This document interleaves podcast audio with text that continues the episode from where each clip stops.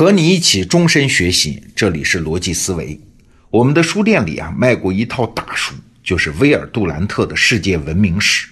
这书的部头可大啊！我是从上大学的时候看威尔杜兰特的《哲学的故事》，就迷上了这个人。不过呢，这套书现在在我们店里已经告别了。当然，你还可以继续在我们得到 APP 里买到它的电子版。这书里啊，我印象最深的是威尔杜兰特说的一句话。他说啊，文明是啥？是错综复杂又很不稳定的人际关系网络，建立起来很辛苦，而要摧毁则很容易。哎，我还记得我看到这句话的时候愣了一下。哎，这是理解文明的一个新角度啊！文明是啥？它不仅是什么技术、财富、艺术这些具体而孤立存在的东西，文明实际上还是一种关系网络，是人和人、人群和人群的关系。举个例子就好理解了啊，比如说欧洲的罗马文明曾经盛极一时啊，后来被北方的野蛮人入侵嘛。可是野蛮人并没有把罗马文明烧杀抢掠一光啊，他们只是通过一层层的土地分封，把欧洲割裂开来。那这样一来呢，文明的传播就断开了。结果要不了多少年，罗马文明就完了，欧洲就进入黑暗的中世纪啊。很多古希腊罗马的书，要不是后来从阿拉伯人那儿再翻译回来，欧洲人根本就不知道哦，原来自己还有过那么灿烂的文明。威尔杜兰特也说啊，我们现在其实也一样，就算是现在，如果文明传播的过程被打断一个世纪以上，我们的文明也会死亡，我们又会重新变成野蛮人。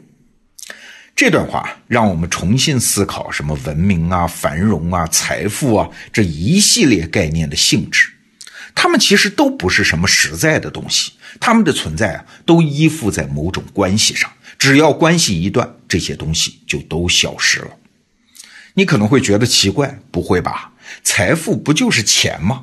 钱怎么会是一种关系呢？如果说纸币啊还是一种关系的话，那黄金它总是实实在在的财富吧？就算是在欧洲的中世纪，黄金也是一种财富啊。那好，我们来举个例子啊，这也是我前不久听到的。有一位很有名的作家叫马伯庸，江湖人称马亲王。他呢有一个训练自己讲故事能力的思想实验。这个实验的起点是这样的：你呀，想象自己得到了一张藏宝图，知道。大沙漠深处某个确定的位置啊，埋着一整块一吨重的黄金。现在全世界只有你一个人知道。哎，没错，你发财了啊！但是你得把这个黄金运出来，切割成小块卖掉，你才能真正拥有这笔财富。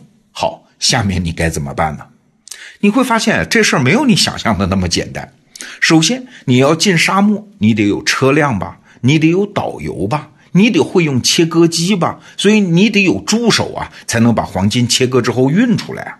这就有一个新问题了：这些人看到这么大一块黄金，他们会不会见财起意，几个人合伙把你给干掉呢？然后他们把黄金给分掉呢？哎，你说那我找人品好、信得过的帮手行不行啊？好，算你运气好啊，这一关就算你过了。那把黄金运出沙漠之后，一个新的问题出现了。按照我们国家现在的法律，不信你去查查啊，《民法通则》第七十九条，所有人不明的埋藏物、隐藏物归国家所有啊。你交给国家之后，国家可以对你进行表扬或者是物质奖励。所以你可能贪心大起啊，不去找银行了，私下偷偷的分开，找黑市一点一点的卖出去。但是因为不合法嘛，你也不能大张旗鼓的去卖啊。每多一个人知道，你要么就承担巨大的风险，要么你就付封口费啊。总之，最后就算一切顺利，终于这钱你是落袋为安了，这金子啊也没你想象的那么多剩下的啊。而且呢，你毕生都得担心警察敲门啊，因为毕竟你干了一件非法的事儿嘛，得提心吊胆的过一辈子。反正啊，这个思想实验我自己也做了一下啊。我要是有这么一张藏宝图，我就老老实实的交给政府，换点奖励最好啊。没有也认了。这一吨黄金呢，我是没有那个本事享受的。说到这儿，咱们都醒醒啊，并没有什么藏宝图和黄金，这只是作家马伯庸对自己进行思维训练的一个题材。不过啊，这事儿他在说明什么？第一，说明财富从来不是单摆浮歌的存在的。沙漠里的金子，它不是财富，它必须要穿过一系列的人的协作，一系列的文化制度、人性的网络，才变成你能用的钱啊。那第二呢？这个故事还提醒了我们一件事儿，就是财富的本质和我们通常理解的不太一样。挣钱的过程，它不仅仅是克服困难拿到钱的过程，它还应该包括把钱还原成对我们有益的社会关系的过程。你想，很多人中了彩票，算是完成了第一步，就是拿到了钱嘛。但是怎么用钱，也就是怎么把钱变成我们优化之后的社会关系，很多人就不会了。结果，钱反而变成了这些人的毒药。我们再来看两个历史上真实发生的和黄金有关的故事。第一个呢是西班牙人。三百年前，西班牙人最先发现了美洲大陆啊！反正印第安人也打不过他们，西班牙人就像进了自助餐厅一样，那是随便吃随便啃呐！一船船的金银就运回了西班牙，但是又怎么样呢？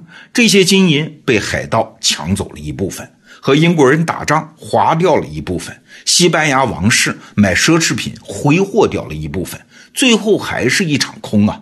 那场著名的无敌舰队覆灭之后啊，西班牙就沦落为一个二流国家。但是另外一个金矿的故事结果就不同了。我们都知道，美国加利福尼亚州曾经发生过人类历史上最大规模的淘金潮啊，那是一八四八年的事情。其实啊，在一八四八年之前，最开始的时候，整个加州根本就是不毛之地啊，除了沙漠和荒山，什么都没有，人烟也很稀少。那最先知道这里有金矿的人当中，有一个杂货店店主，他选择了把这条消息扩散出去。为了增加可信和传播的力度啊，他还专门去买了一罐金子，然后满大街的去喊呐：“哎，这里发现了金矿，这里有金子，快来挖吧！”很快，整个美国甚至是全世界都轰动了啊！无数人，据说有三十万人，揣着发财梦，横跨美洲大陆，来到加州挖金子呀。当时据说啊，有一家报社发表了这个消息之后，报社自己就解散了，因为所有的记者和编辑都跑去挖金子了。而那个杂货店店主为什么要把消息扩散出去呢？哎，他早就做好了准备嘛。